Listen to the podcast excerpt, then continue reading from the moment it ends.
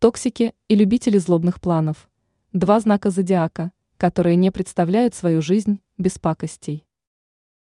Совершенно идеальных людей не бывает, и в характере каждого найдется своя ложка дегтя. Однако некоторые представители зодиакального круга более вредные, чем другие. Они не представляют свою жизнь без пакостей.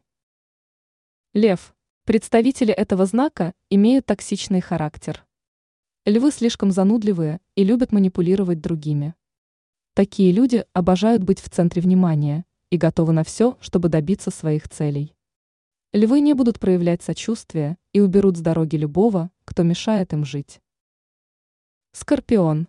Одни из худших перфекционистов, которые дня не проживут, чтобы не напакостить другим. Скорпионы считают всех непроходимыми глупцами и выставляют себя лучше других. Они не будут много размышлять и нанесут удар прямо в спину.